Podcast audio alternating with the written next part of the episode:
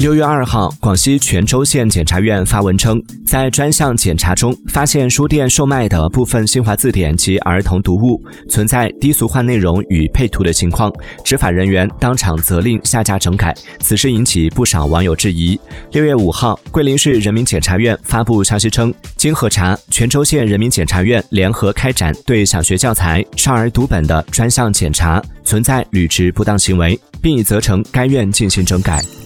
Thank you.